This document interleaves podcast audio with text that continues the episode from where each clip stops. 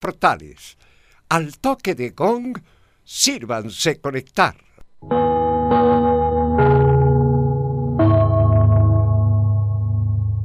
Sesenta minutos con toda la información deportiva.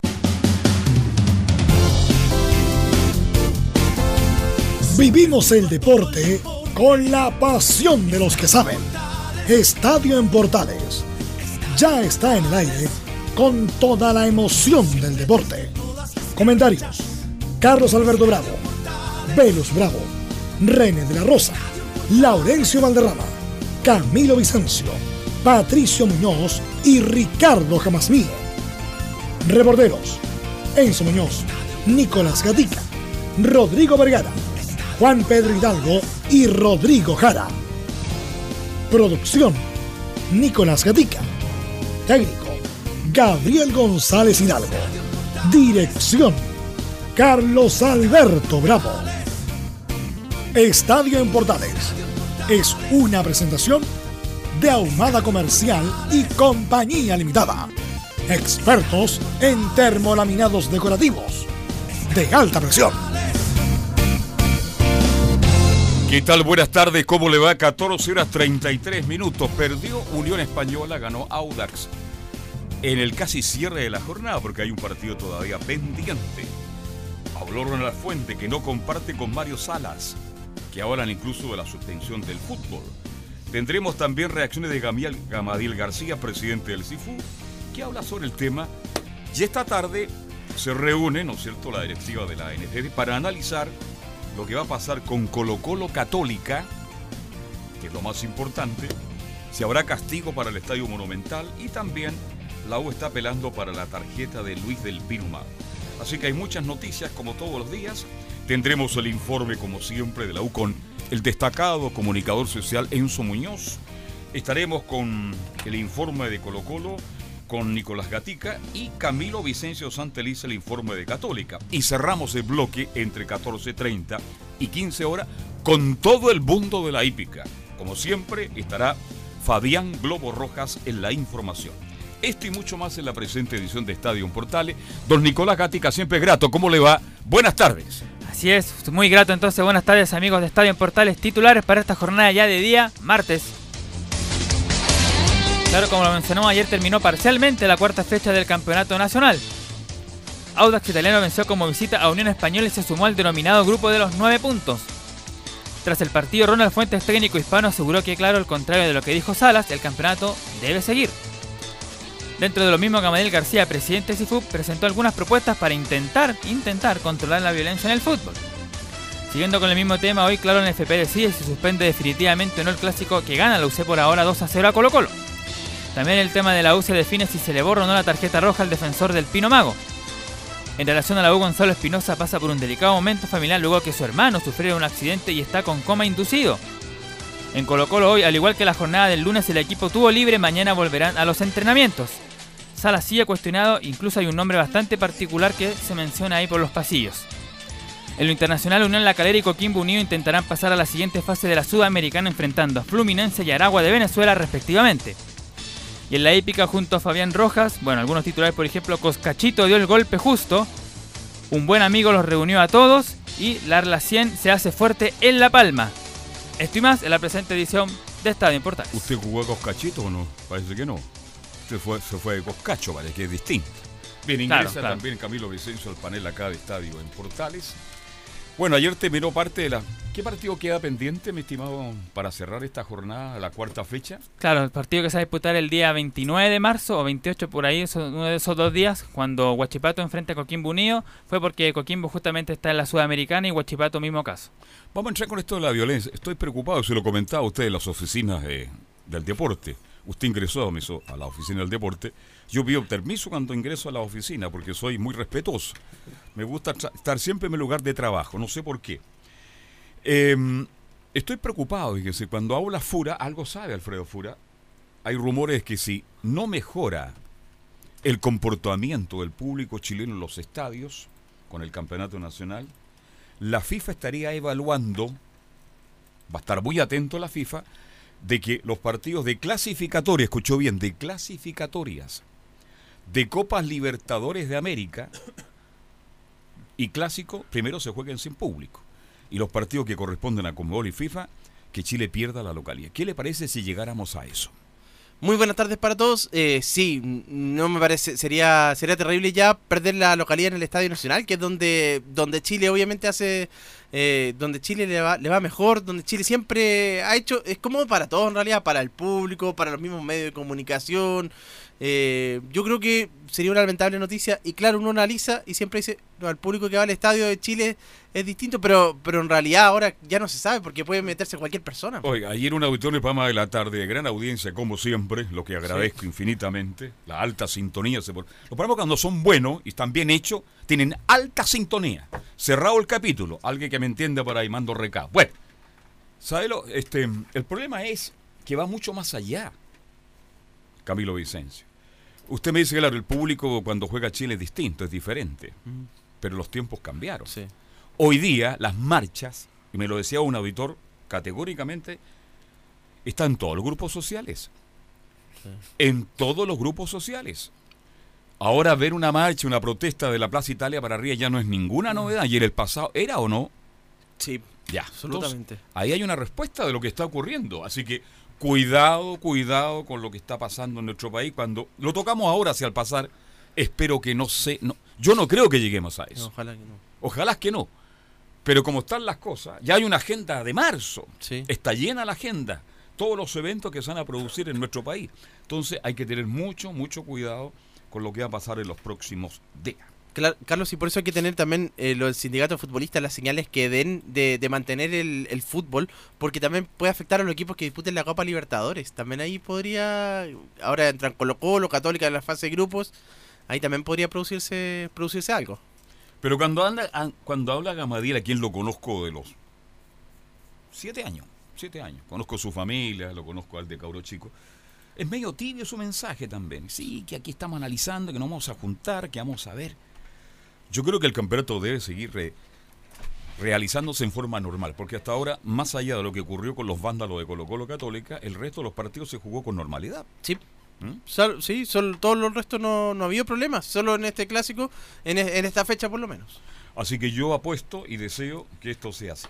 Vamos a escuchar entonces a um, Ronald Fuentes, el técnico Perdió Unión Española. ¿eh? Sí. Gran actuación del Mono Sánchez. Del Mono Sánchez. Llegaban por todos lados los jugadores de Audax. Usted no alcanzó a ir, ¿no? No alcanzaban los, pero oye, pero rescatar también los de Audax italiano que tienen nueve puntos y tienen partido pendiente todavía. Ese con Coquimbo, ese que se tuvo que suspender.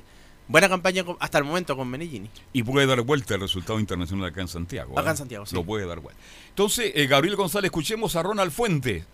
No estoy de acuerdo con Mario Sala. Debemos seguir jugando con todo el aprecio que le tengo a Mario, pero no comparto su opinión. O sea, lo que tenemos que hacer es, seguir jugando y no porque un grupo de vándalos trate de, mandarse todos los condores en cualquier partido que sea.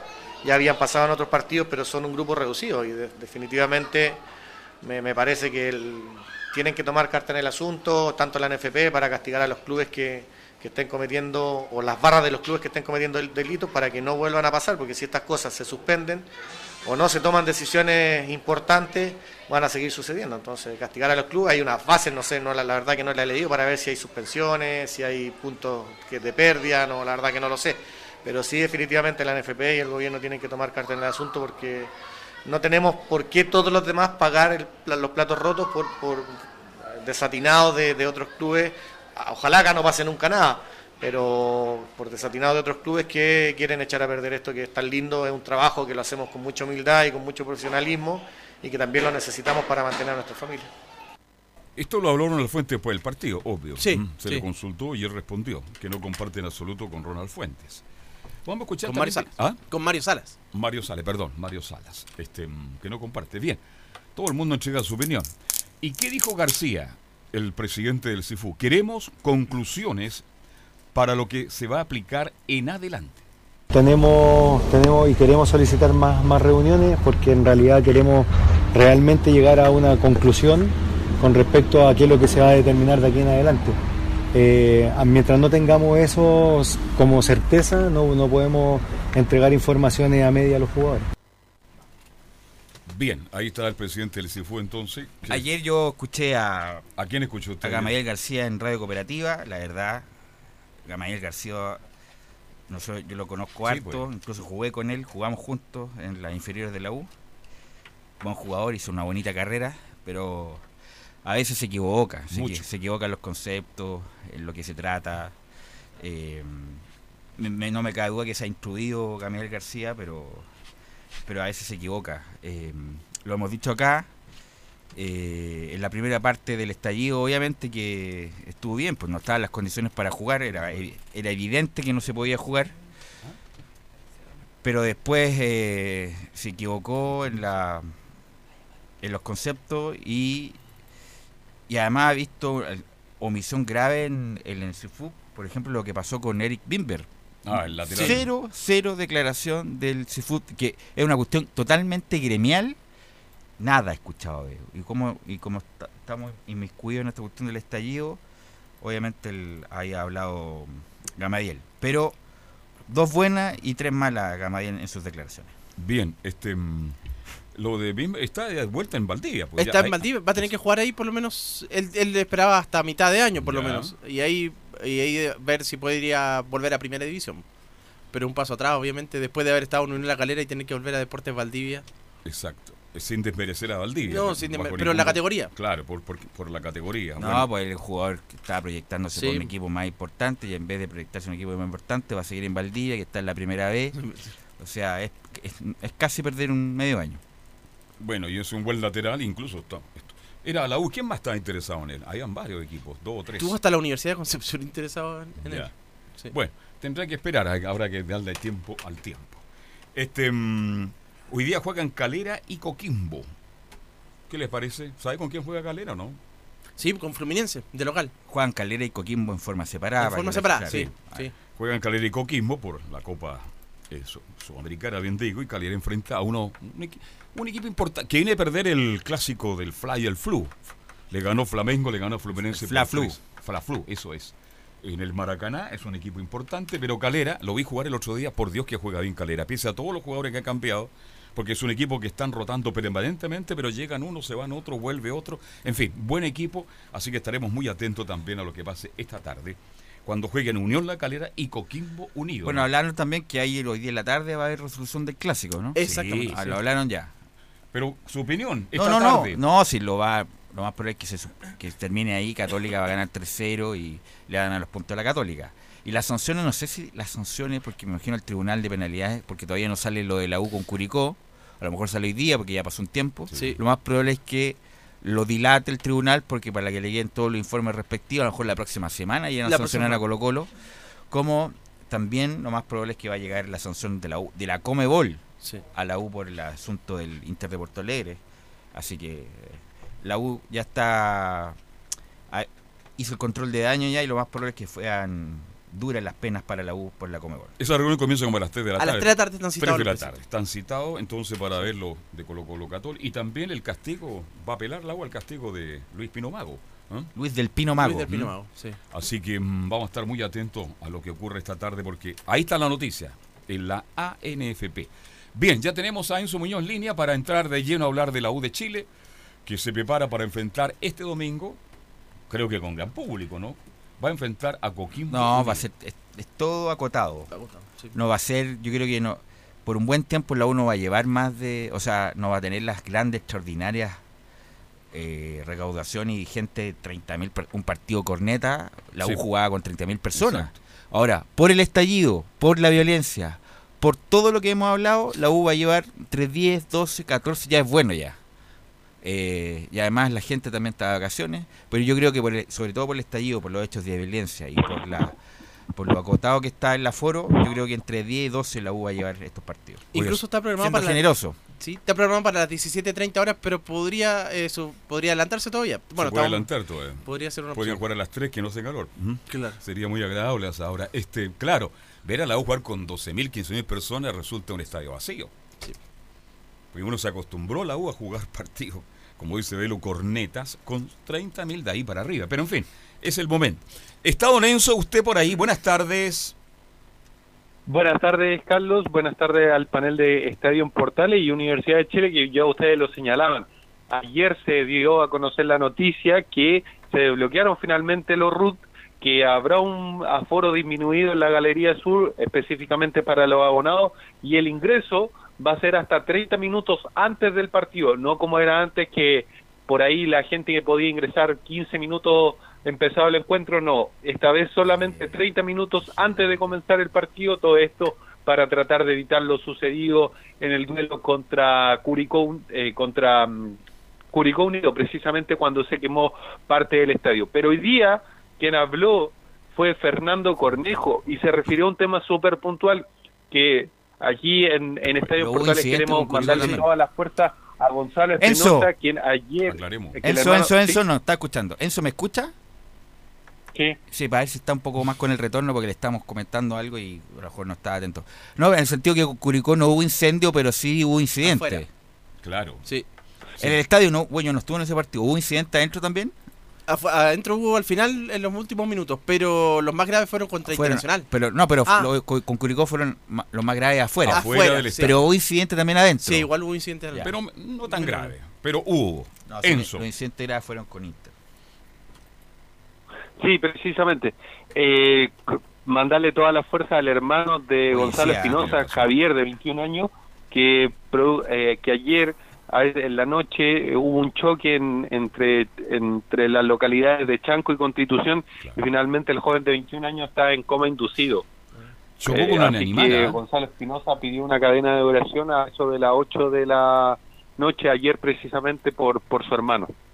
Sí, recordar que bueno que Gonzalo Espinosa es de allá, pues de la zona. De Constitución, del Maule. De Constitución y por lo que hemos leído, el hermano chocó, iba, bueno, no sé en qué estado, o, a lo mejor fue un accidente, chocó con un animal, no sé cuál vía de, todas aquellas que hay por allá, y está grave, así que bueno, acá le mandamos toda la buena onda, las vibras positivas, y ojalá que pueda salir de esta.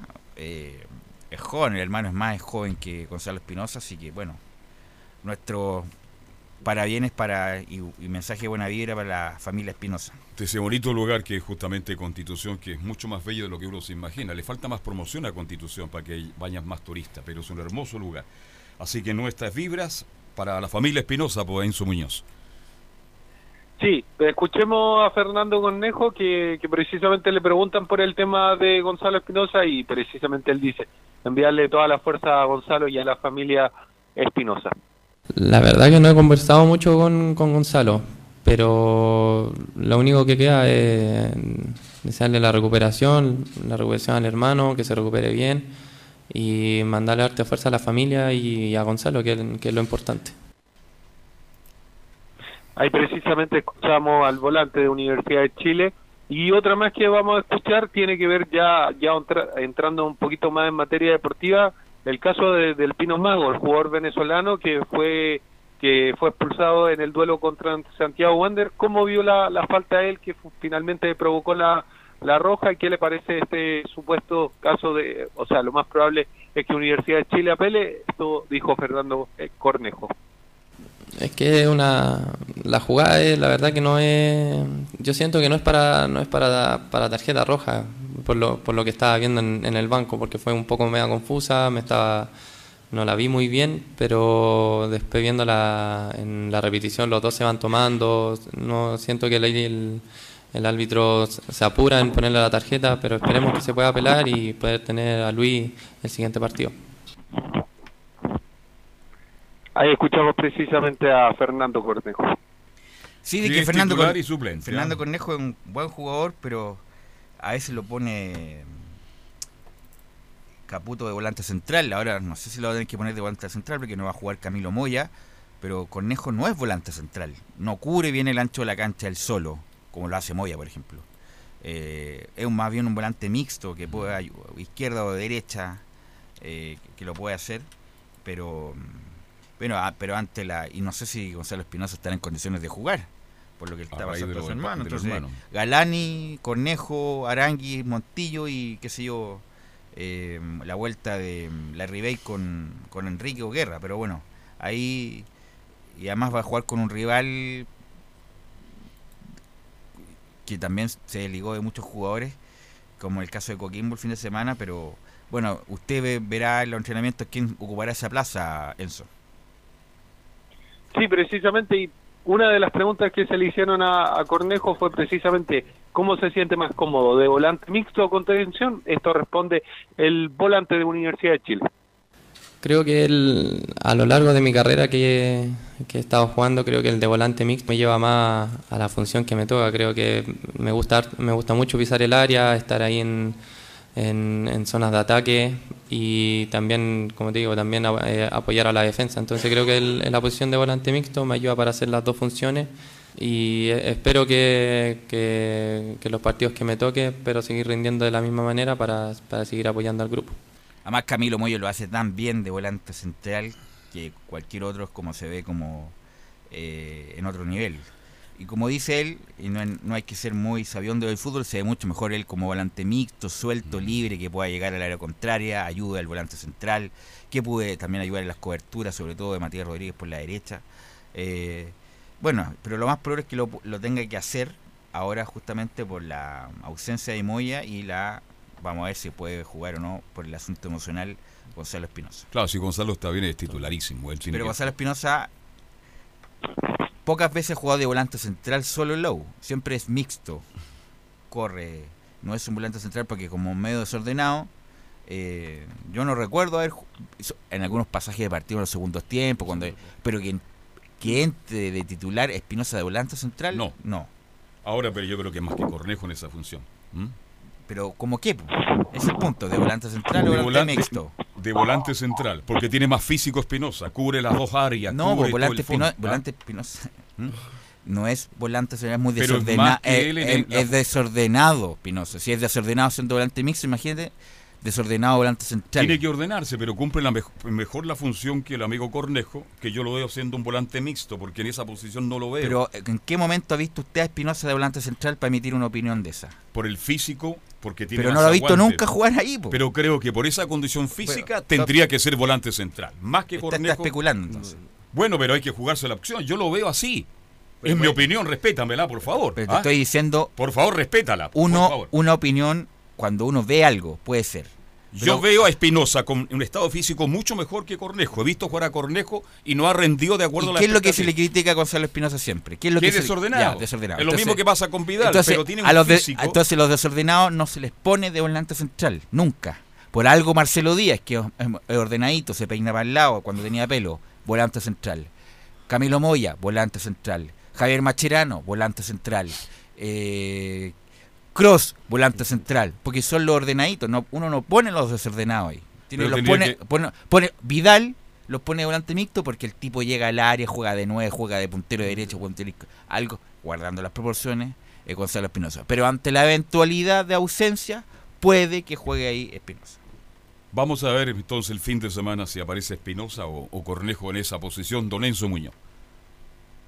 Sí, y otro tema que se le consultó fue precisamente lo que pasó en el Estadio Monumental con la lamentable caída de, Bengala y posteriormente lesión de, de Nicolás Blandi. Le preguntaron derechamente, ¿se sienten seguros al interior de una cancha de fútbol? Y esto es lo que dijo Fernando Cornejo. La verdad que uno va con la sensación de que, de que está seguro, pues si no, si no, no jugaríamos. Nosotros como institución, como, como los compañeros queremos jugar, en lo que siempre hemos, hemos querido y estos temas que están pasando la verdad que son complicados, pero pero hay, hay, que, hay que encontrar la solución para, para esto, creo que no, no, no pueden seguir pasando estas cosas porque ya le pasó a un, a un compañero de, de, trabajo, entonces eh, creo que ahí hay que, hay que, hay que darle solución a, a, este, a este tema. Ahí precisamente escuchamos a Fernando Cornejo. Fernando Cornejo, bien. ¿Qué otras novedades tiene la U? Debe tener muchas, me imagino, mi, mi estimado Enzo. La mayoría tiene que ver precisamente con, con el desbloqueado de, de Ruth. Ahora el, el tema es vislumbrar un poco la defensa, ver si llega Osvaldo González, ver qué es lo que va a pasar con la apelación de, de precisamente de, del Pino Mago y también ver en qué condiciones quedó Jan Bosellur, pero pero a ver, pero aún no hay Enzo, información oficial, mire. pero ya es casi un hecho de que tiene un desgarro en el isquiotibial y el derecho. Enzo, juguemos al peor escenario. Bosellur no va a estar, imposible Ya que no esté, está. va a estar un, Un mes mes afuera, un mes de desgarro. pongamos en el caso de que Luis del Pino Mago no le levanten la sanción, por lo tanto va a tener dos menos. Entonces, ¿cómo jugaría la U, según usted, en defensa? En defensa. Yo, o sea, lo que yo creo es Matías Rodríguez, Osvaldo González, eh, Casanova y Carrasco como lateral. Ya, imagínense si Osvaldo González no llega. ¿Qué, ¿Quién jugaría el lateral izquierdo? Podría moverse a Matías Rodríguez, lateral izquierdo, y Barrios juega de lateral derecho, Casanova y Carrasco. O sea, eso sería lo Claro, tiene opción ahí Caputo para mover el equipo ante A Zacarías no le da ninguna opción en esa posición, ¿no? Puede ser, ¿ah? También es otro otro otro otro detalle que podría Hernán Caputo ver ahí pero pero por lo menos hoy día no está entrenando Osvaldo González y Del Pino Mago estaba haciendo gimnasio solamente. Entonces Osvaldo González no está al 100%, dice usted. No, es más, Caputo lo, lo confirmó en la, en la conferencia de prensa posterior al partido con Santiago Wander cuando le preguntamos derechamente si, si Osvaldo estaba, dijo que no estaba al 100% y que para el próximo partido eh, lo iban a evaluar día a día por eso no es tan probable de que esté Osvaldo, lo más probable es que esté, pero pero no es 100% seguro.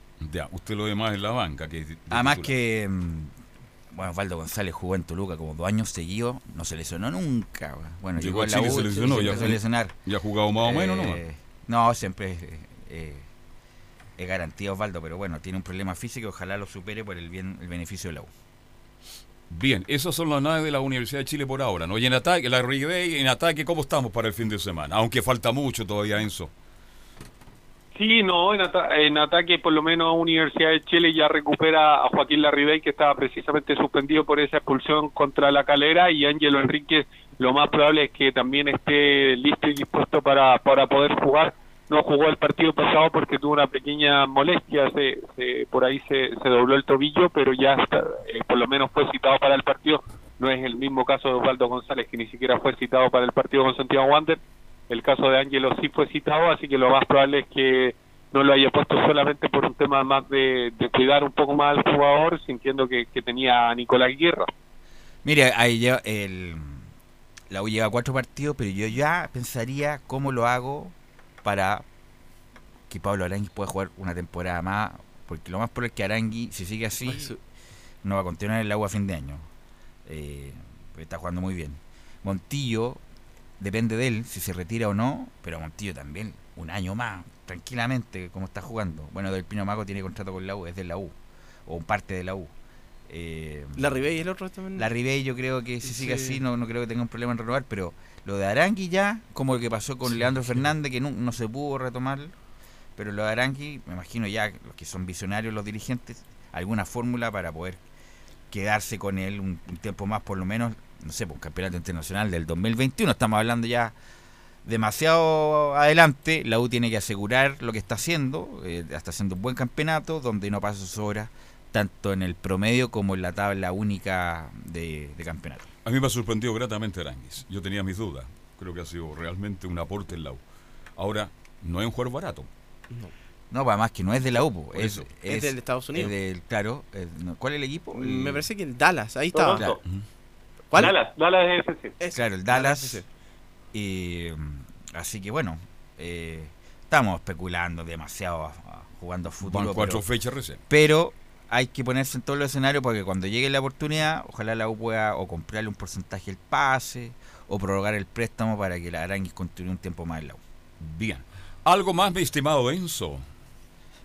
Sí, solo para complementar la información, lo de Joaquín Larribey es el, el mismo caso de Lucas Abeldaño. Tiene que cumplir cierta cantidad de minutos para poder continuar en Universidad de Chile. Sobre lo de Pablo Arangui, desconozco completamente la situación del jugador, pero lo más probable es que ya a mitad de año ya se, sepa algo más de, una probable prolongación del contrato de, de Arangui. Bueno, y esta depende de cómo, cómo llegue Coquimbo, pero Pinilla no ha vuelto al Nacional a jugar con la U después de la salida, de la fallida salida de, de Pinilla de la U.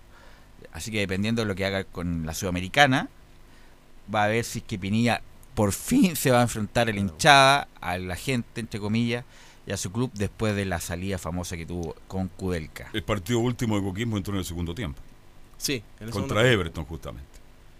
Contra, Everton, contra sí, Everton. allá en Viña. Y Temero con un gran abrazo con su gran amigo Johnny Herrera. Sí.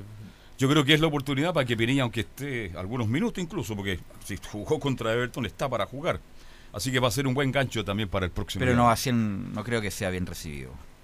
Bueno, pero Pinilla como no tiene personalidad de estar preocupado por eso.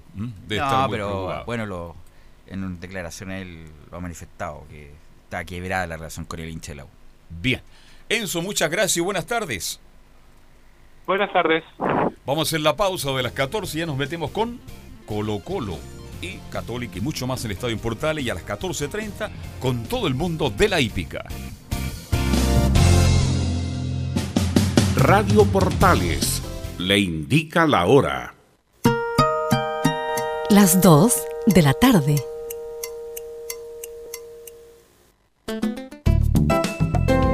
Comercial IAC y Compañía Limitada. La mejor calidad mundial en laminados decorativos. Comercial IAC y Compañía Limitada es Vertec en Chile. San Ignacio 1010, Santa Rosa 1779, Avenida Mata 446 y Portugal 501. Comercial IAC y Compañía Limitada es Vertec en Chile. Una mirada distinta, con reflexión, profundidad. La encuentras en www.opine.cl. Ya lo sabes, www.opine.cl. Somos tu portal de opinión.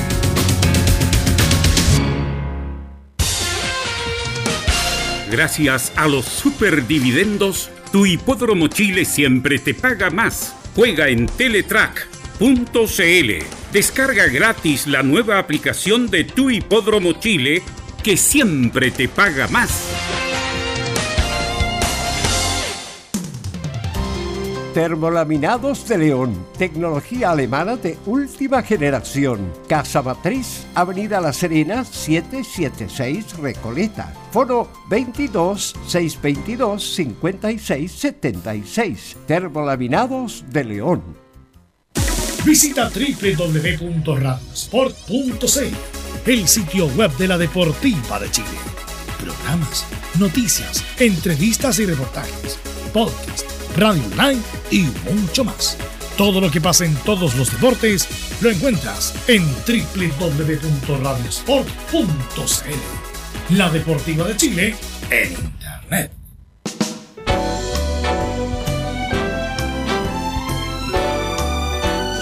Radio Portales. En tu corazón, la primera de Chile.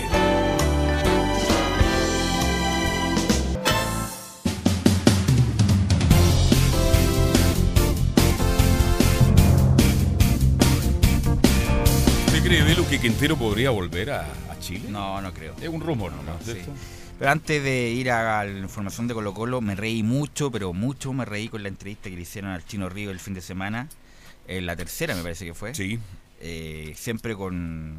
Te puede gustar o no el Chino Río, pero uno le saca una carcajada con las cosas que dice. Eh, por ejemplo, cuando dijo yo tengo un veo un canal de tenis todo el día, tengo ahí lo tengo en Estados Unidos y vi la semifinal de Garín con Harris, una cosa así que jugó y decía era más malo que Aguilar. La única diferencia es que tenía ojos claros y de pelo rudo, pero igual de malo que Aguilar. Entonces eso se mandó, dijo que no podía ir al ATP, el ATP de, de- por equipo el- a principios de años porque tenía un problema en la espalda y que se iba a operar. Y mandé a Capdeville para ayudarle un poquito porque no sé si es más malo como tenista o como entrenador. Y así, muchas cosas así. En su, obviamente que habló del estallido también, que de ahí se lo, lo sacaron también eh, como entre comillas el titular, de que él también sacaría, saquearía si es que tuviera un hijo muerto de hambre. Habló del encubrimiento a Agassi, de que lo vieron cuatro veces y la, y lo atopó, y la ATP lo tapó porque era Agassi era una estrella mundial. Lo de Federer, que le importa más que lo elija él, que lo elija el Salón de la Fama del tenis, que a Marcelo Río no lo tiene en el Salón de la Fama. No. Eh, a pesar de haber sido número uno del mundo, haber ganado 18 títulos, haber ganado 5 Master Series, lo tienen porque no, no ganó un Gran Slam. Eh, lo mismo cuando habla de Garín y el cruce con Schwarman en el ATP de Córdoba, que como Garín no le dijo nada a Schwarman, él le hubiera dicho, ¿qué te pasa, enano de mierda? Y así Marcelo Río, en, en, su, en su estilo, también habla del doping de, de Jarry, que no pone las manos al fuego por él, pero que lo conoce y que él cree que no lo hizo por sacar ventaja. Y ya se habla del dopaje famoso de Pete Corda, de Peter Corda cuando perdió el Grand Slam de Australia. Eh, así que si no lo leyó la entrevista, léala porque está muy divertida al estilo Marcelo Ríos. Pero habla también de la Crespita Rodríguez. Bueno, él habló, bueno, habla que le va a ayudar, no sé de qué forma, pero le va a ayudar, me imagino que le va a Ofreció ayudar- le va a ayudar con dinero, pues uno Obvio. cuando más que darle una ayuda moral, eh, ayudar con dinero al, al, al proceso que está viviendo la Crespita Rodríguez. Pero qué bueno que él se preocupó de eso y fue el primero en decirlo. Y ojalá que haya un evento para ella.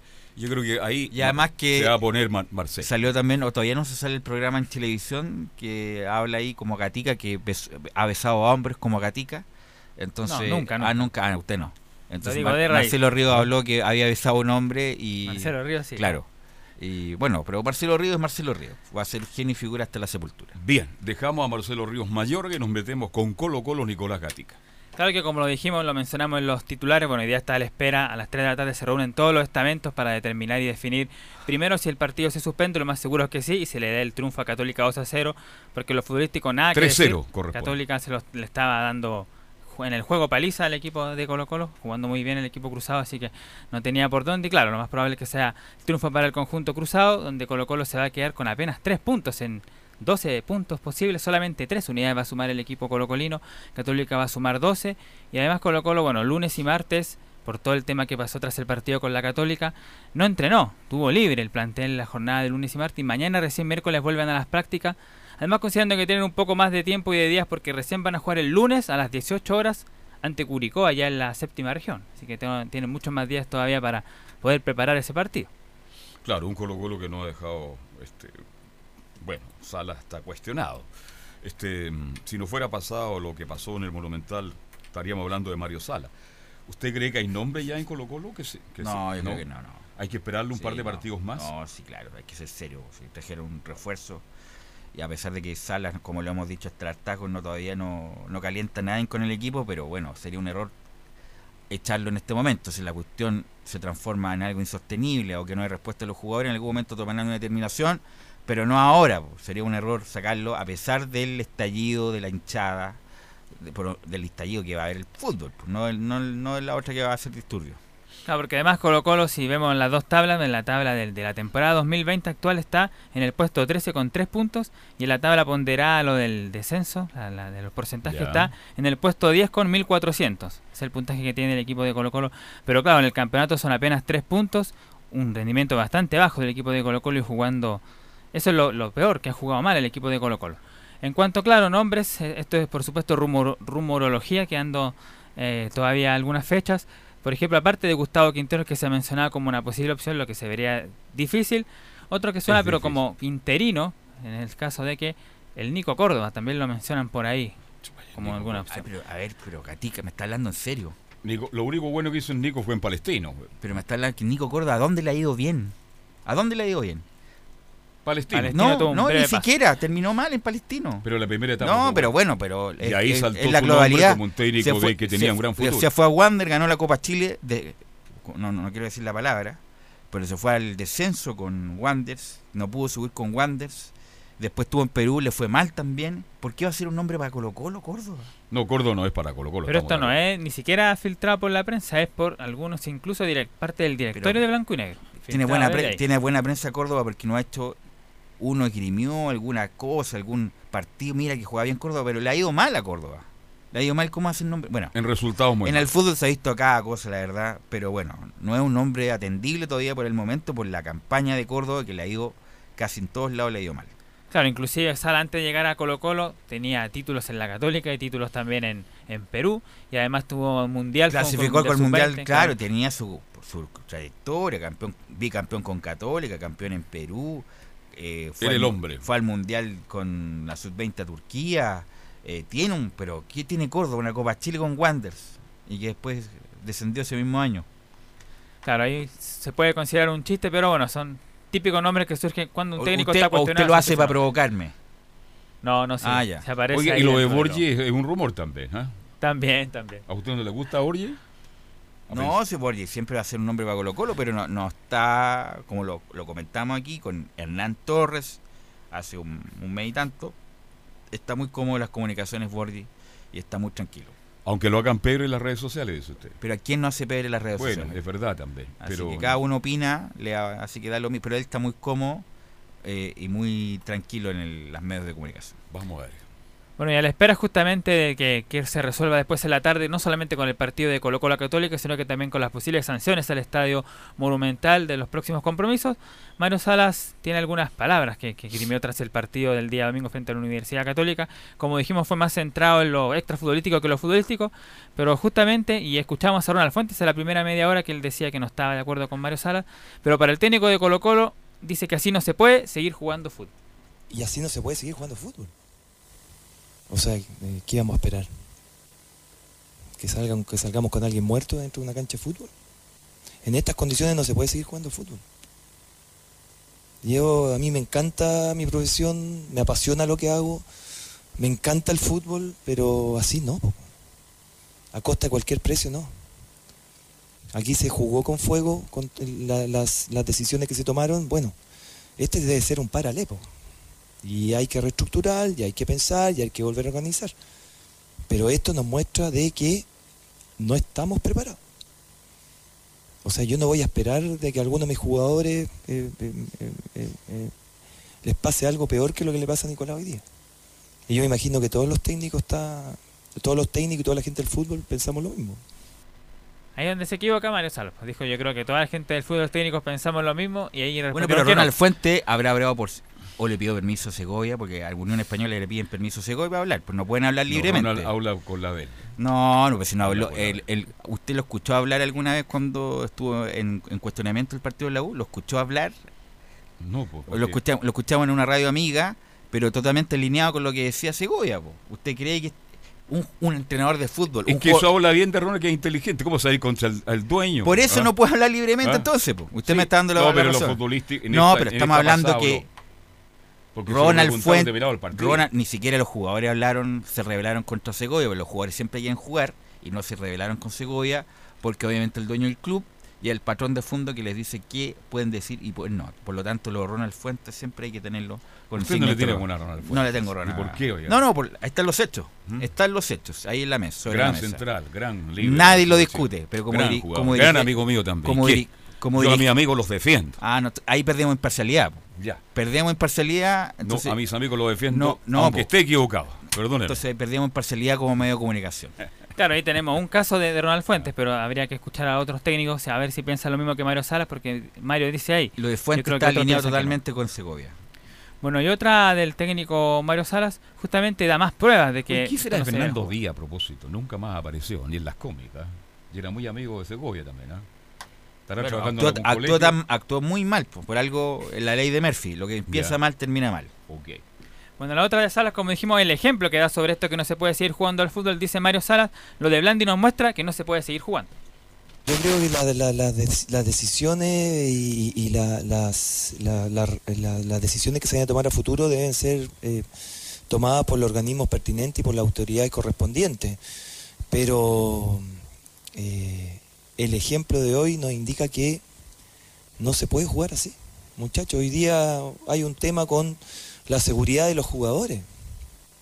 A Nico le podría haber llegado el, proyectil, ¿no verdad?, en, algún lugar del cuerpo, eh, y sin que le llegase en el cuerpo terminó con, con heridas en las piernas y con, con el tema auditivo lastimado. Entonces, eh, es una situación en la cual hay que pensarla, hay que reflexionarla, hay que meditarla y que hay que tomar carta en el asunto.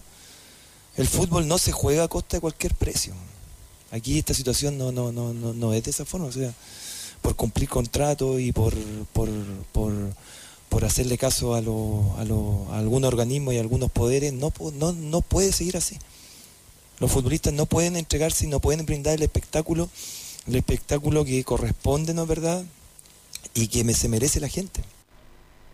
Ahora, yendo un poco de fútbol, ¿qué pasa con Matías Fernández, que no es alternativa de nada? Usted que está cerca de Colo Colo.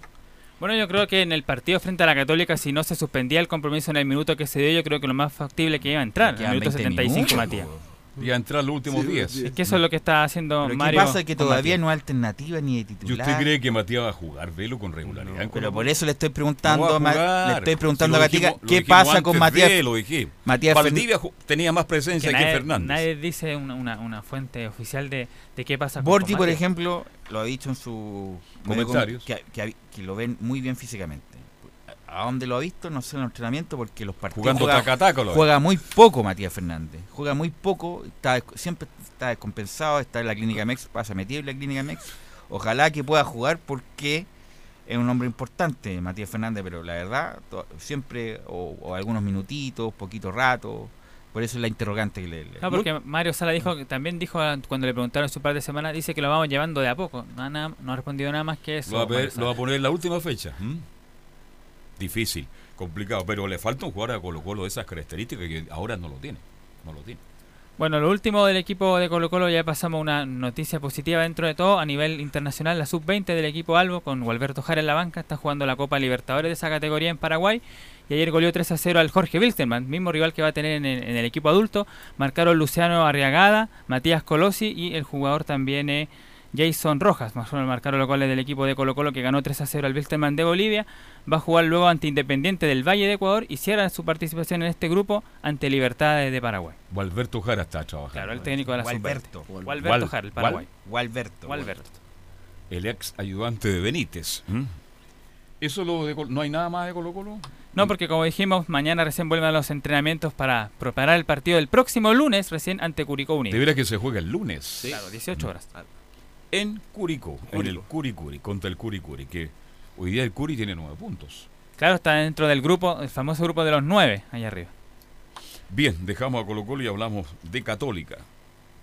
Sí, y la Universidad Católica que, que hasta el momento es todo tra- tranquilo. Todo felicidad, hace eh, todo es tiempo, felicidad, ¿ah? sí, hace tiempo. Hace mucho tiempo Católica lo está pasando muy bien. Usted sabe el buen momento Pero- triunfo, Juan. Algo que deja Twitter a veces que es positivo. Hay un análisis de alguien. En el mejor momento de Colo Colo, que fue el 2006, fue campeón, ¿cierto? Y llegó a una final de la Sudamericana. Sí. En el mejor momento de la U, tricampeón de Chile, campeón de la Sudamericana, semifinalista de la Libertadores. Este es el mejor momento de Católica. Bicampeón, ¿cierto? Sí. Lo más probable, y si sigue así, tricampeón. campeón. Y a nivel internacional, nada, Nada. Católica. Entonces, ¿cómo no va a ser tema? Puljo si le bajó el- totalmente el perfil a la Copa Libertadores. Él prefiere ser tricampeón que ser alguna participación internacional. Pero eso va de la mano. ¿Cómo no va a ir de la mano? Y ahí está el gran forado de Católica, la participación internacional tanto con Salas, con Beñat, con Quinteros, ha sido mala y esa es la, es la tarea. Porque ganar acá se van a florear. Si siguen así, se van a florear y van a salir campeones. El tema es la- el asunto internacional. Claro, ese, de hecho le bajaron, le fueron bajando el perfil porque el año pasado también el objetivo era pasar por lo menos una Sí. segunda ronda. Después cuando ya perdieron el partido, no, el campeonato ya er- era la prioridad. Y bueno, y ahora este año, el año, de hecho el año pasado estaban preparando el equipo para la competencia internacional, pues cuando trajeron a Francisco Silva y a, y a Parot. Y ahora, claro, después que salió el sorteo contra los equipos, ahí obviamente ahí cambió de nuevo el discurso y ¿Cuál es el grupo que tiene Católica? con Gremio de Porto Alegre, Ya. América de Cali América de Cali Uy, uy, y el ganador de Inter con Tolima. Tolima, que va a Oiga, ser. le tocó un grupo complicado, ¿ah? Un grupo Pero la. U Católica tiene que hacer algo más a nivel internacional. Sí, y el año pasado compitió en dos, en la Copa Libertadores, ya le fue mal, salió tercero, va a la Copa Sudamericana y se fue goleado con el campeón de, de la Copa Sudamericana. El gran desafío es internacional de la Universidad Católica. Sí, ese yo también creo. y bueno, Jonan cuando llegó dijo que, que, que él quería pasar, bueno, pasar por lo menos al octavo de final. Ese era, ese era uno de los, de, lo- de los objetivos de la, de la Universidad Católica. Y el que habló durante esta jornada es uno de los que ya es, ti- es titular, ha tenido varias, varias oportunidades, Valver Huerta, que lo ha hecho bastante bien también con... Llegó como suplente el pasado. paulatinamente hoy día es titular titular. por las lesiones de Lanaro. Sí, del año pasado ya y este año, bueno, nuevamente Lanaro que también se lesiona y ahora es titular con Está jugando muy bien. Sí, sí, lo decía también en una entrevista también el otro día eh, en la tercera Valver Huerta. Eh, pero habló durante esta jornada respecto, claro, a este compromiso, la ventaja 2 a 0 de la Católica y él dice que sería lo más razonable terminar el partido. Sí, así es. Eh, creo que, que era un partido al que le quedan 19 minutos, eh, un resultado favorable, donde tampoco se cobró un penal que fue evidente, entonces eh, sería lo más razonable, pero ya son decisiones que, que tienen que tomar, tomar las autoridades. Claro, decisión que se va a conocer a partir de la, bueno, las 15 horas durante la tarde ya se va a conocer y que lo más probable es que no se termine, que lo más probable es que se termine el compromiso. Así que sería la, el triunfo para la eh, Universidad Católica de dos goles a cero. Em, también, bueno, eh, una conferencia que estuvo marcada obviamente por la parte de los hechos extra futbolísticos, pero también analizó lo que el planteamiento que tuvieron ante ante Colo Colo ahí, sobre todo en la zona de, del medio campo bueno, con Luciano Huet, con Ignacio Ignacio Saavedra, eh, habla Gustavo Huerta, eh, eh, Valver Huerta sobre el juego ante Colo Colo. Bueno, queríamos primero mantener un, orden, tanto ofensivo como defensivo, intentar imponer nuestro juego en, su cancha, salir jugando desde fondo lo, más que se pudiera para poder romper esas líneas que de la presión de Colo Colo. el equipo estuvo muy compacto cuando teníamos la pelota y cuando no la teníamos, entonces siempre estábamos cerca. Eh, aprovechamos los espacios que dejaron y, se dieron la oportunidad de hacer los goles e incluso tuvimos algunas más. No, jugó muy bien Católica, fue inmensamente superior con los goles. De no ocurrir las bengal y todo lo que pasó, este Católica mejor golea 4-0 a Colo Colo, ¿ah? absolutamente. Entraban por todos lados. Sí, y ahí justo en el minuto 71 cuando se suspende el, el compromiso.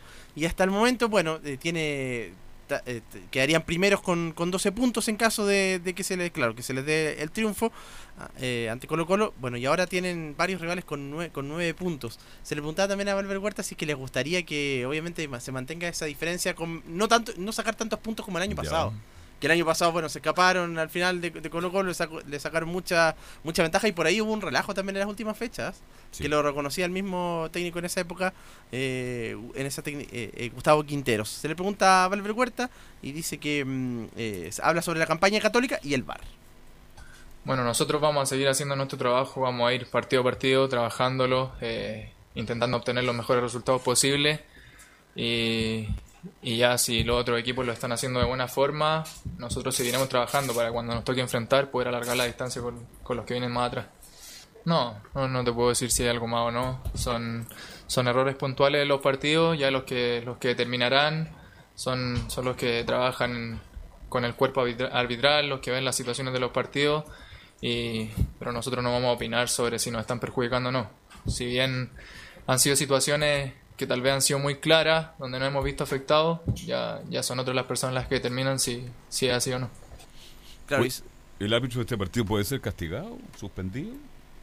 Pero no, no, castigan, sino que lo, lo, sacan, sacan para protegerlo. Y, Exacto, y cobra menos nomás. Y no, y lo, lo sacan para no exponerlo, pero en su momento antes daban como los castigos, me acuerdo. Pero, en un tiempo, claro, años pero fue duró muy poco, la verdad. Y Por nombre y apellido. Y volvieron a, manejarlo de manera interna.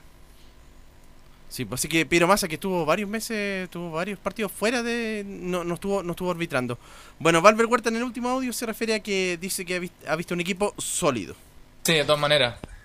Creo que, que la forma en que lo veníamos haciendo, ganar un clásico eh, sin dejar dudas, un equipo bastante sólido que, pudimos estar concentrados en todas las líneas, eh, obtener un resultado que, que está a favor, que todavía no se determina, pero, pero el fútbol que hicimos nos, nos permite seguir ganando confianza para lo que viene más adelante. Eso entonces el primer entrenamiento de la Católica que fue esta, esta jornada ya, porque tuvieron libre el, día lunes y bueno, ahora ya el primer entrenamiento de la semana, lo, pensando ya preparando el partido con Iquique. Ese va a ser el, día, Se juega el viernes. El viernes. Uh, ahí sí que, como si estuviéramos en la hípica, el favorito es Católica. Pagaría 1 o 0,001 Católica. Claro, inmensamente favorito. Y Quique no, no levanta cabeza. No, y es acá en Santiago, en San Carlos Poquín. ¿Será el último partido del Pillo Vera?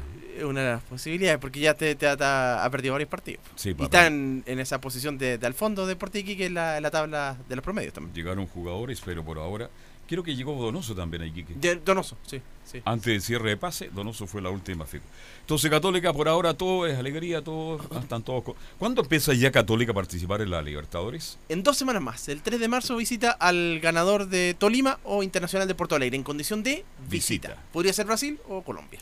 Bien. Cerramos el capítulo entonces de Católica. Este, mm, nos queda solamente un partido esta fecha, que se va a jugar el 20 Claro, se estaría jugando en esa fecha FIFA, claro, que ahí como Coquimbo y, y Huachipato lo más seguro que no tengan jugar en la selección adulta, van a jugar ese partido justamente ese día.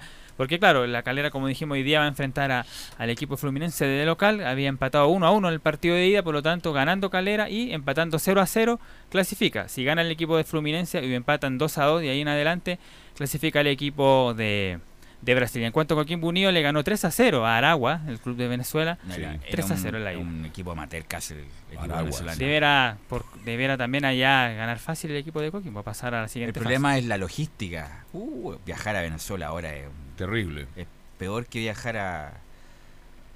No, no, pero en el sentido de la... Y es más cerca, pero es... No sé, no, no, no sé si LAN... Parece que LAN no está viajando a No, Venezuela. Está Hay viajando, varias líneas aquí. Está viajando una línea como alternativa. Eh, es una verdadera odisea. Tienen que llegar a Caracas y ahí pegarse un pique. Es una logística importante la que va a hacer Coquimbo. Y que juega él. Hoy, también, Juega hoy. 19-15, a la misma hora que Calera. Van a llegar, yo creo lo más probable es que el día jueves, Jueves. a Santiago. Y juegan el domingo con la U el- en el Nacional. De hecho, por eso fue la suspensión de este partido con, con Guachipato, porque ellos lo jugaban este Son fin- muy pocas líneas las que han ganando a. Venezuela. Suspendieron a una a una portuguesa. Sí. ¿no? Porque trajo de vuelta a, Guay, a Guaidó. Entonces, bueno, hay muchos, muchos, muchos problemas, lamentablemente, con lo que está pasando en Venezuela. Bien, ¿algo más? Sí, eh, ayer un partido larguísimo. Garín le ganó a Ah. André. Martínez por la, la ATP de Rigo. eh, demasiado fue, tres horas. Y va a jugar con un equipo con un tipo calificado, zurdo, Federico del Bonis, en el ATP de Río. Y el que gana ese partido juega cuartos de final. Así que tiene que cosechar puntos porque la, la mayoría de los puntos se los va a jugar en la bueno en esta temporada de Arcilla Garín, que la próxima semana se juega el ATP, El ATP. en Santiago, en San Carlos de Apoquindo, eh, como Garín como protagonista, lamentablemente Jarry, el hijo De la, fam- de la familia organizadora, no va a estar, lamentablemente por el doping que ya sabemos, así que mm, Garín me parece que va a jugar mañana, claro, va a jugar Mañana mañana, con Sí. Federico del Bonis para el paso a los cuartos de final del ATP de Río. Y que va a ser el mejor sembrado acá en, Chi- en Claro, Chile, porque, se bajó 25. Sí. Claro, yo ya Sí. preguntado, es el mejor sembrado, 25. Porque Schwarman se, Se bajó. retiró porque tuvo un problema muscular, por lo tanto ahí se corre la lista. Bien. Carlos, y uno del fútbol, Sí, los octavos favor. de final de la Champions, que comienzan Ah, de veras, tiene razón, pues. El partido más destacado hoy día es Liverpool con el Atlético de Madrid. Buen partido. Ya. Sí, ese es el partido más, más destacado.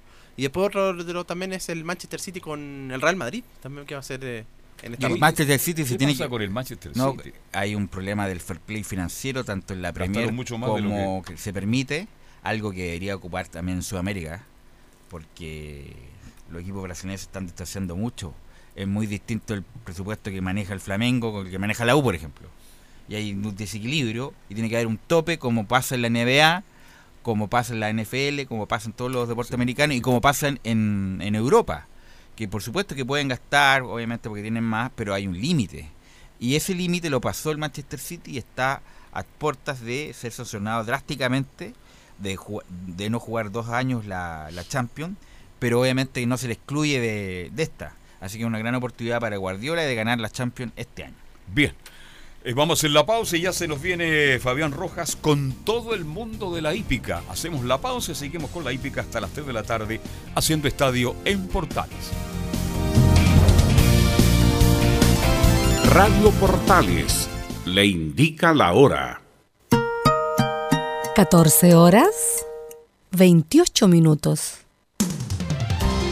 Termolaminados de León, tecnología alemana de última generación. Casa Matriz, Avenida La Serena, 776 Recoleta. Foro 22 622 56 76. Termolaminados de León. ¿Quieres tener lo mejor y sin pagar de más? Las mejores series de televisión, los mejores eventos deportivos, equipo transportable, películas y series 24/7. Transforma tu TV a Smart TV. Llama al 973-718989. Twitter arroba panchop. Disfruta las carreras de tu hipódromo Chile estés donde estés, jugando y ganando desde teletrack.cl. Primero, ingresa a teletrack.cl y crea tu cuenta con tus datos. Debes ser mayor de 18 años. Segundo, abona dinero desde tu tarjeta de crédito o cuenta bancaria a través del sistema WebPay. Tercero, juega de forma rápida, simple, segura y sin costos de mantención. Solo debes indicar el hipódromo, luego la carrera, el monto a jugar, la apuesta y el caballo. Finalmente, debes confirmar tu apuesta. Cuarto, si quieres retirar dinero, debes ingresar a Retiros. Luego debes ingresar tu RUT y el monto que deseas retirar. Finalmente, confirmar tus datos bancarios para que posteriormente se genere una transferencia directamente a tu cuenta. Ahora ya estás listo para jugar las carreras de tu hipódromo Chile desde teletrack.cl. Y recuerda que gracias a los superdividendos, tu hipódromo Chile siempre te paga más.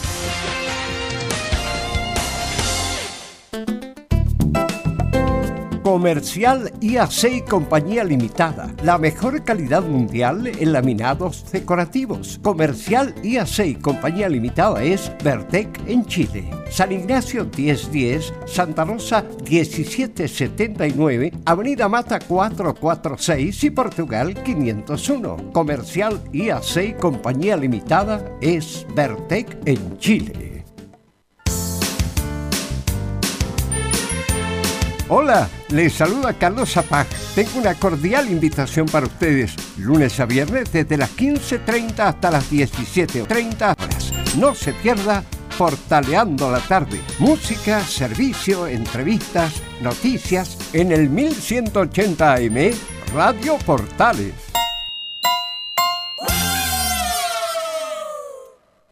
Radio Portales La primera de Chile. Bien, nos metemos ahora en Estadio Portales con todo el mundo de la hípica. ¿A usted le gusta la hípica? ¿A usted lo- yo lo he visto jugando a usted. Pocas veces. Sí, he estado en alguna oportunidad. Sí, de todas maneras. Con un viejo amigo nuestro que estaba aquí, usted le pedía a este, ¿ah? El Eh, prono- pero nunca ganó usted. Nunca gané. Nunca ganó. Pero estamos con Fabián Rojas, un experto. Globito, ¿cómo te va? Buenas tardes. Empezamos todo lo que es el mundo de la hípica. Hola, ¿qué tal? Buenas tardes.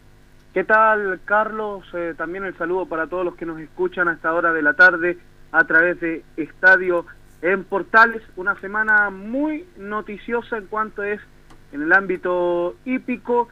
El día jueves estuvimos desde el Hipódromo Chile. El día viernes estuvimos con el análisis del día jueves.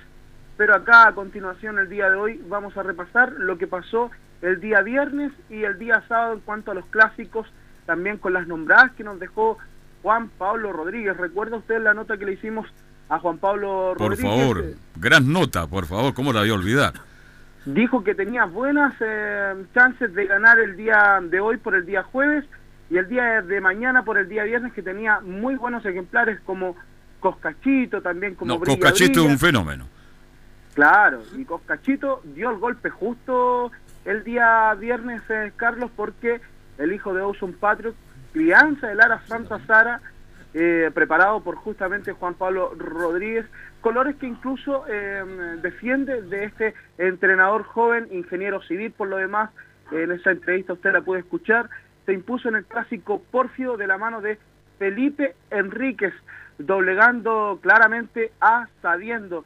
Esto aconteció el día viernes, la victoria de Coscachito ganando por un cuerpo tres cuartos, pagando dos pesos con 90 centavos. Nada más y vamos a escuchar el relato de Coscachito del día viernes. Van a enfrentar los últimos 200, sabiendo mantiene la delantera tres cuerpos, segundo Coscachito, este por el centro a corta distancia, tercero a cinco con Panil del Yoto, cuarto lago en el cielo, Coscachito sigue acortando distancias, Coscachito alcanzando, Coscachito va pasando al primer lugar, fácil, segundo sabiendo, tercero Suicó lago en el cielo, dos cuerpos, Coscachito cuerpo y medio, gana Coscachito, a sabiendo, tercero lago en el cielo, cuarto Campanil del Yoto, penúltimo Indio Apache, a cinco últimos toques.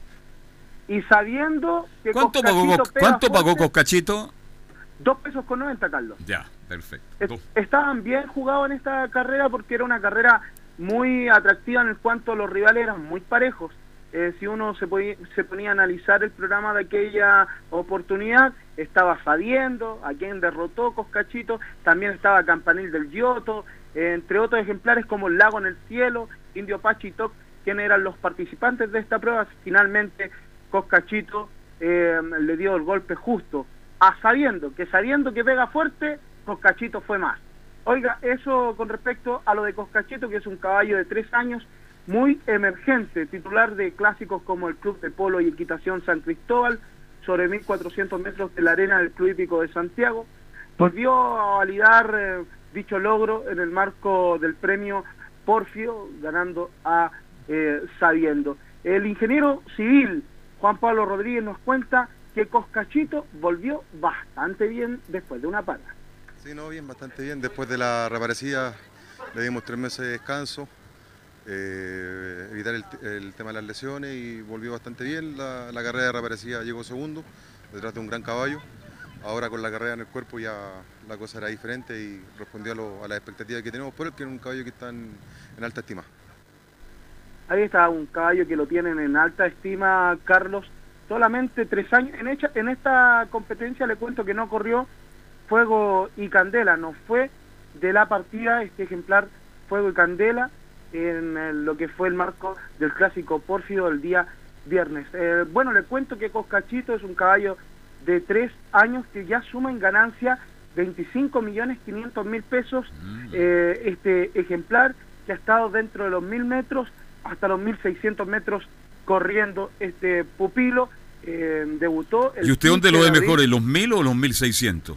no yo creo que su distancia es de los eh, 1400 Ya. eh, 1300 metros, pero un ejemplar que perfectamente se puede eh, desempeñar muy bien dentro de los 1000 hasta los 1600 metros. Recuerdo un ejemplar guerrero famoso, corría el día viernes en distancia de 1000 metros y el día lunes corría 1600 metros y ambas pruebas las ganadas. Quizás será un participante de igual forma a futuro, lo veremos en la próxima campaña este ejemplar que ha corrido tres clásicos, eh, dos ha salido victorioso, el de este día viernes eh, también suma tres, porque el 24 de enero llegó segundo en dicha prueba. Juan Pablo Rodríguez, lo comentábamos el día jueves, conversamos con él y en aquella oportunidad nos indicaba que tendría un fin de semana espectacular. El formador de Coscachito nos cuenta por su buen fin de semana. Esto es Juan Pablo Rodríguez y un buen fin de semana.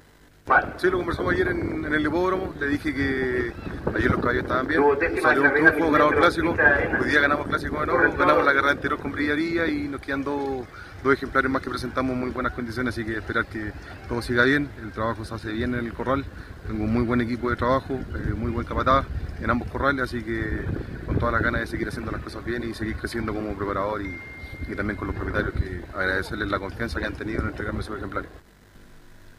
Ahí escuchábamos a Juan Pablo Rodríguez, quien ganó incluso el día jueves el clásico con Il Bambino, lo comentamos el día viernes y el día de hoy comentando, ¿por qué no?, la victoria de Coscachito del día viernes. Es eso en cuanto al defensor de don Juan Pablo Rodríguez en el clásico Pórfido del día viernes.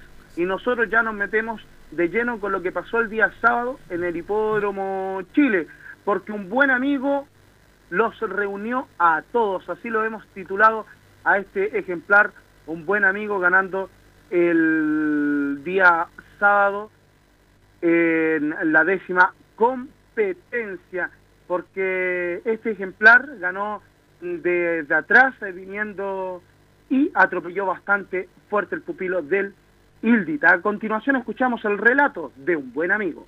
Pasó al primer lugar, segundo Noche París, tercero Medio Siglo, últimos 200, cuarto Gran Gatsby, en el quinto un buen amigo, sexto Benvenuto, último quedó Maravillante, de Riff en el primer lugar, segundo Noche de París, un buen amigo por fuera al tercer lugar, al cuarto Benvenuto, a corta distancia un buen amigo, en los últimos metros un buen amigo alcanzando, va pasando fácil al primer lugar, gana un buen amigo a de Riff, tercero Noche de París, cuarto Benvenuto, quinto Medio Siglo, tres cuerpos, dos últimos para Gran Gatsby y Maravillante.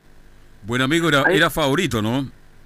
No, buen amigo, pagaba un buen dividendo el día sábado, Carlos.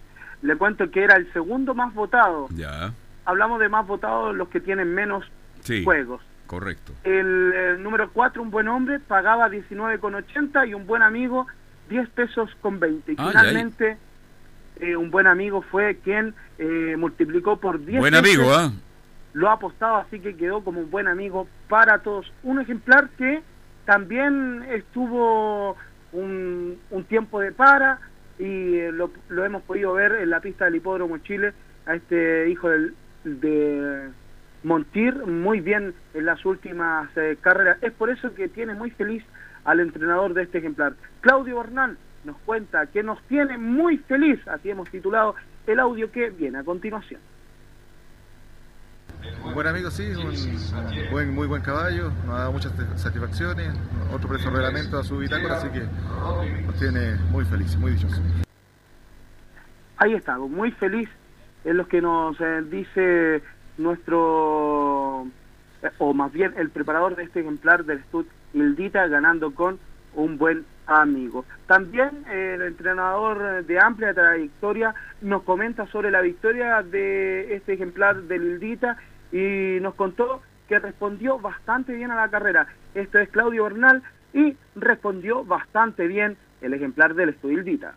Sí, bueno, entre 1200 y 1500 creo que es uno de los buenos caballos que hay en la pista, así que eh, creo que ojalá siga demostrando sus condiciones y, como te digo, nos tiene muy felices, igual era difícil esta carrera por la, por la vuelta de la para, pero respondió bastante bien. Así es, el ejemplar, un buen amigo. Le cuento que ganó el clásico Andrés Morandeto Cornal, padre eh, del conocido animador Francisco Morandé Peñafiel, quien falleció hace unos años.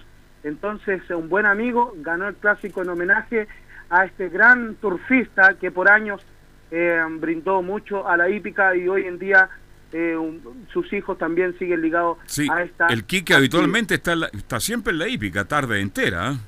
Sí, también está... Ahí no lo pifian. está su hermano Caco Morandé, que siempre están presentes en las distintas jornadas, incluso hace poco, o más bien hace un par de años, ganando la triple corona del Hipódromo Chile. Lo hemos visto más consecutivo en el Hipódromo Chile. Sí, en el Hipódromo está siempre, siempre, siempre siendo que él es director del Club Hípico de Santiago y no del Hipódromo Chile Carlos. Increíble, y pasa mucho en el hipódromo, yo soy testigo, tarde entera, va todos los fines de semana, vive la vida y le gusta, le gustan los caballos, goza mucho, absolutamente. Claro. Hasta la última carrera. En una actividad, en una entrevista en aquel momento nos indicaba que el día de semana se le hace muy difícil por sus eh, compromisos en la televisión, también con su criadero y sus distintas actividades que él tiene. Recordar que también tiene varias empresas que eh, lidera Francisco Morande, pero también cabe señalar que no va hace bastante tiempo al Club Hípico de Santiago, pero él continúa siendo director de la institución de Blanco Encalada y Molina. Nos quedamos todavía con Claudio Bernal porque nos indicó que un buen amigo es un caballo bien maduro a sus cinco años, Claudio Bernal nos indica un caballo maduro. Sí, bueno, ya es un caballo maduro de 5 años, eh, no ha corrido mucho en su campaña, ha sido un caballo un poquito delicado, pero lo hemos logrado firmar últimamente y ha tenido una, una muy buena última temporada. Ahí está, un caballo que ha madurado bastante, quizás no corre todas las eh, semanas debido a que igual es un tanto delicado, pero ya estaba a punto de correr y eh, respondió bastante bien en la pista palmeña. Nos quedamos también con Claudio Bernal porque el Stud Hildita ha sido un Stud que siempre lo ha respaldado, incluso en momentos difíciles. El apoyo de Carlos Barrio, titular del Stud Hildita, escuchamos a Claudio Bernal por el apoyo de Carlos Barrio. Sí, bueno, eh, Carlos Barrio, eh, mi amigo también, personal, y, y me tiene siempre mucha confianza, así que eh, un agrado poderle también yo retribuirle con triunfo eh, hacia, su estudio.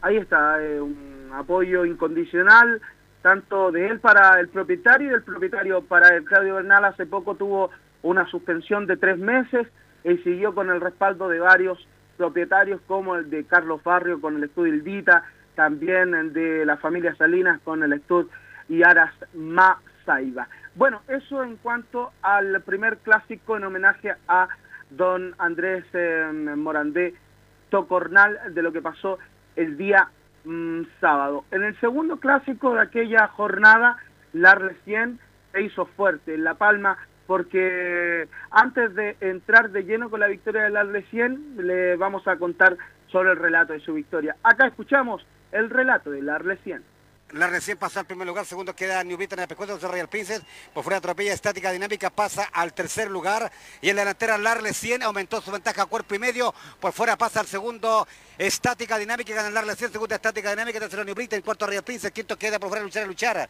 sexta se ubicó Enchantress, séptima La Lindura, octavo lugar para Semperfi, Niña Francisca y Ayabusa. Ahí está, una carrera El bien colega compleja relator, de ¿cuántos años ya narrando hípica? Ricardo Muñoz ¿Sí? lleva unos eh, 20 años narrando hípica, el famoso flota. Sí, es una voz muy tradicional, ¿ah? Sí, eh, hay otros sí, como Mauricio Olivares, que escuchábamos en el relato de un buen amigo, incluso lleva mucho más tiempo, cerca de 40 años ligado a la hípica, toda una vida, él comenzó como cajero, bueno, eh, en su gran parte, algunos relatores comienzan así, desde abajo para llegar a narrar. Este Hicieron carrera. Pero diga a los amigos que se cuide la garganta, ya lo estoy notando con algunos problemas. Yo me pongo nervioso cuando escucho relatores tanto de fútbol como hípica, cuando veo que ya tienen problemas en las cuerdas vocales, ¿ah? Así es, eh, bien comentado es eh, sobre lo de Ricardo Muñoz, se le ha hecho saber en algún tiempo, en algunas entrevistas, y él decía que es un tema a mejorar, porque saca mucho la voz de la garganta, pero es un, eh, un relator que eh, los mantiene activos. hasta Y digamos que entre, ¿no? entre una y otra carrera, ¿cuántos minutos hay de descanso? 25 a 30 minutos aproximadamente. Imagínense, yo el otro día relaté solo acá el partido. A los 44 minutos de un aviso, porque usted, usted fue testigo, ¿no? Sí, por Entonces hay que cuidarse la garganta, cuidarse la voz, no comer cosas de la... Es que es un buen relator por eso, y lo noté ahora en la carrera, que tenía algunos problemas ahí con Codipra. Ahí le vamos a tener que entregar algunas clases, Calvo. Oiga, a propósito de la Este tarde, pero lo entendió usted, ¿ah? Sí, Ya, sí. perfecto. A propósito de la victoria de Larle 100, hubo una polémica porque el jinete Jorge Zúñiga, quien llegó segundo con estática dinámica, reclamó por lo que se demoró un tanto el pago de la competencia. Sin embargo, la Junta de Comisarios tiene está a cargo de decir si se paga o si no se cambia el orden. Eh, dictaminó que continuaba todo igual y la victoria tenía que ser para la lesión. Escuchamos a Luis Barrio sobre el reclamo de estática dinámica. Sí, yo creo que en la carrera de repente se presentan algunos problemas, pero no hay ninguna intención en, en molestar a otros jinetes. Yo creo que hoy día la Arlesiana está pasando por un buen momento, como es una tremenda yegua, a cargo de un buen jinete y un buen preparado. Bien, hagamos una pausa, ¿le parece? Sí, vamos a una pausa. Por supuesto. Gracias a los superdividendos, tu hipódromo Chile siempre te paga más. Juega en Teletrack.cl. Descarga gratis la nueva aplicación de tu hipódromo Chile que siempre te paga más. Usted sabe, pues, eh, hipódromo siempre, Te paga más. siempre paga más. Vaya al Sí, hipódromo, ¿ah? Vaya al hipódromo. Este jueves carrera, Carlos, en el Hipódromo Chile y el día sábado también, así que doble jornada en esta semana para la institución palmeña. El jueves y el sábado entonces carreras en Avenida Viva Z con Hipódromo Chile. Bueno, ahí escuchábamos a Luis Barrio sobre el reclamo de estática dinámica y también el titular o el copropietario del Club Arriba Las Palmas eh, nos cuenta sobre esta criada de en el Ara San Patricio que ha tenido una serie de dificultades, pero es una yegua que ya está recuperada. Escuchamos a Luis Rubio, la yegua ya está recuperada. Ya va la séptima carrera ella y, creo que va a seguir. O sea, creo que está muy bien. eh, tuvo algunos problemas en Viña, pero ya ha superado totalmente. Ahí está, hubo unos problemas en el Sporting, en donde pudo haber salido airosa, sin embargo, eh, se le tuvieron que hacer algunos ajustes, por ende, ganando el día sábado, la yegua ya está muy recuperada y lo dejó demostrado en cancha. Una yegua que ha ganado eh, corriendo adelante, viniendo comandando el grupo y también desde el fondo eh, para terminar con esa atropellada que hoy la está caracterizando y siendo una de las hembras fuertes de la pista palmeña. Escuchamos a Luis Rubio, ganadora de las dos formas. No, esa es la idea del preparador, que, que en los últimos minutos, o sea, en los últimos metros, atropelle fuerte, no como antes. Pero puede ganar de las dos formas. Esta yegua es una tremenda yegua. Hija de Montir y arriba Las Palmas tenemos varios eh, caballos que están ahí trabajando muy bien. Sí, hay caballos que están trabajando muy bien, sobre todo dos años para este a- estu- arriba Las Palmas que siempre ha confiado en el Aras San Patricio, un Aras que eh, se cataloga como eh, tener ejemplares muy buenos como Papelón, como no olvidarse de el otrora campeón del Club de Santiago. También en esta sociedad con eh, sus amigos en el Estud Arriba Las Palmas no cu- nos cuenta más sobre aquello Luis Rubio y la relación con sus socios. Somos eh, la mayoría familiares y, y bueno, y, aparte le compramos a San Patricio a los palomas que son parte de la yegua. ¿Cuántos ejemplares tienen ya para este año? Seis. Seis, dos años, ¿cierto? Sí, dos años. Bueno, le deseo mucho éxito y felicitaciones. Muchas gracias. Ahí escuchábamos a Luis eh, Rubio que nos decía seis ejemplares dos años. Lo que significa aquello es eh, tener un capital bien enorme para poder aguantar en su preparación, para poder debutar.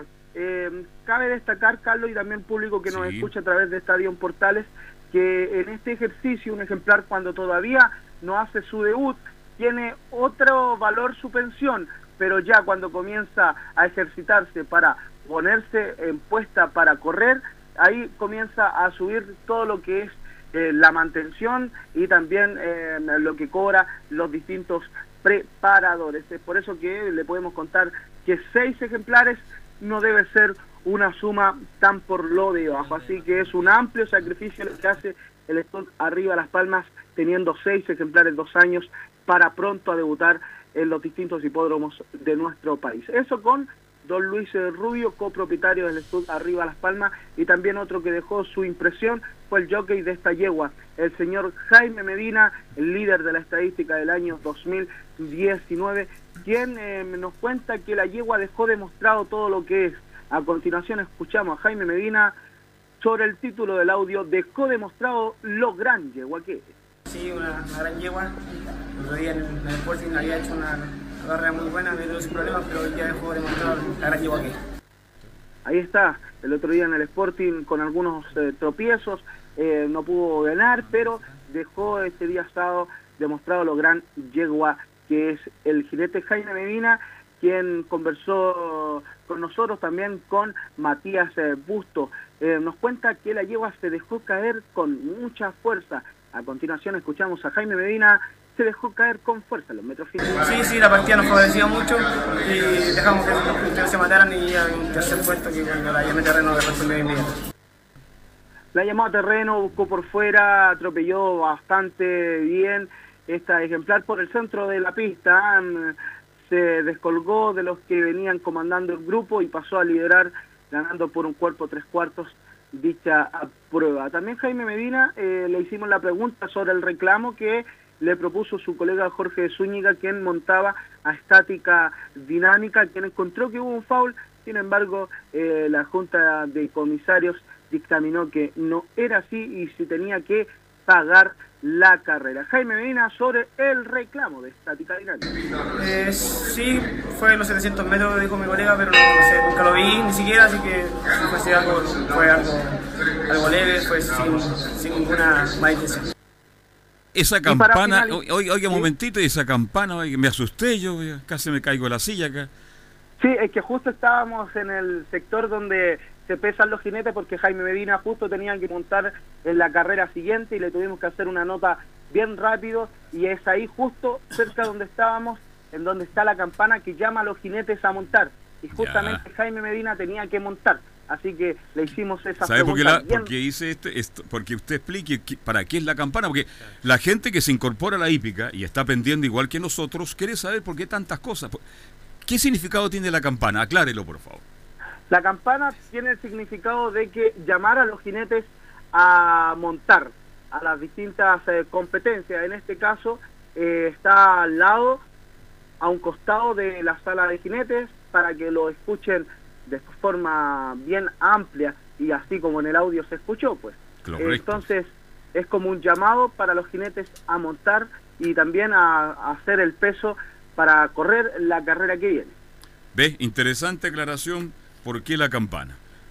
Y para terminar con eh, los dos clásicos, o más bien los tres clásicos, del uno el viernes y los dos del día sábado, Jaime Medina nos cuenta sobre mm, la comodidad de su victoria y también por los kilos que tuvo que correr, porque corría con 60 kilos, otros ejemplares 55, pero sin embargo se sobrepuso a los kilos, así nos cuenta Jaime Medina.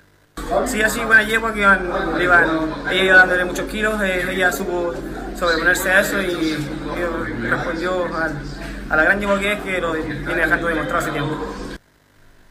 Ahí escuchábamos y estábamos terminando con eh, el repaso de eh, el análisis que teníamos con respecto al día viernes, al día sábado. Mañana le tendremos eh, la nota de lo que pasó el día de ayer en el Club Hípico de Santiago, con dos clásicos, la victoria de Candy Rose, entre eh, otras.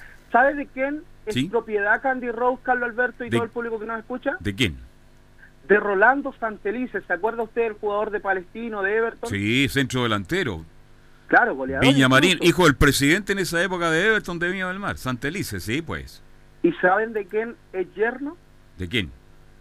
de el famoso Humberto Chita Cruz, que en el día de ayer también estuvo conversando con el micrófono de eh, Estadio en Portales. Qué bueno, ¿eh? Humberto Chita Cruz que toma café todos los días del año, para que usted lo sepa, ahí en Huérfano con bandera. Ahí toma café, llega como a las once y media de la mañana y se va a las 2 de la tarde a su casa a almorzar. Esa es la vida de Chita Cruz, que tiene una hermosa casa en la comuna de Ñuñoa, muy cerca del Estadio Nacional. Mire qué interesante, ¿ah? Sí, mañana vamos a editar todo el audio que estuvimos eh, conversando con él, porque también nos cuenta con el presente de Colo Colo, también con lo del fútbol eh, nacional, eh, eso y más el día de mañana. Dos ex futbolistas, uno que marcó una época en el año 62, dos un mundialista como Humberto Chita Cruz, quien acompañó a su yerno, porque también andaba su hija Claudia Cruz eh, acompañando a su esposo Rolando Santelices con la victoria de la yegua Candy Rose, Carlos Alberto. Bien, cuénteme, entonces tenemos carrera el jueves y el sábado, ¿no? Sí, el día de hoy carreras en el Club Hípico de Concepción, mañana carreras en el Valparaíso Sporting, esta semana no para, ¿ah? el día jueves en el Hipódromo Chile, el viernes en el Club Hípico de Santiago y el día sábado nuevamente toda la actividad vuelve al Hipódromo Chile. Recordar que comenzó el día de ayer en el Club Hípico de Santiago. Para terminar, para terminar le cuento dos noticias internacionales. Brook prepara las maletas porque se irá a correr una de las pruebas ligadas para las yeguas en el hipódromo de San Isidro el mismo día del latinoamericano y e irá con la monta de Jeremy Lapría, esta defensora que prepara Jorge Andrés Inda, quien lo ha confirmado y ha ratificado esta información. Jorge González se sube a Jamie también para uno de los clásicos disputados en dicha en dicho día, en aquella oportunidad del latinoamericano a disputarse el 14 de marzo. Y para finalizar, una gran noticia nos llega desde Estados Unidos porque Escarto es otra ilusión del team chileno de Miami. A cargo de Amador Sánchez estuvo la monta de Héctor Isaac Berrío. ¿Sabe cuánto costó este ejemplar? ¿Cuánto? Para ir finalizando, Carlos, 7 mil dólares. ¿Y sabe cuánto ya suma en ganancias? 58.968 dólares suma en ganancias. esta- Negocio redondo. ¿ah? Un negocio redondo. Lo mismo que costó otro ejemplar que estuvo corriendo una Breeders' Cup, aproximadamente 8 mil dólares. Nos vamos. Nos un vamos porque negocio. ya estamos en la hora, mi estimado Fabián Rojas, y nos encontramos mañana con todo el mundo de la hípica. ¿ah? Así es, Carlos. Muchísimas gracias. Gracias, buenas tardes. Nosotros mañana a las 13 horas 30 minutos comenzamos Estadio Portales, lo terminamos a las 3, porque los últimos 25-30 minutos lo dedicamos al mundo de la hípica. Estadio Portales, gracias Gabriel González. Mañana, 13 horas 30 minutos, Estadio Portales, como siempre. Gracias, buenas tardes.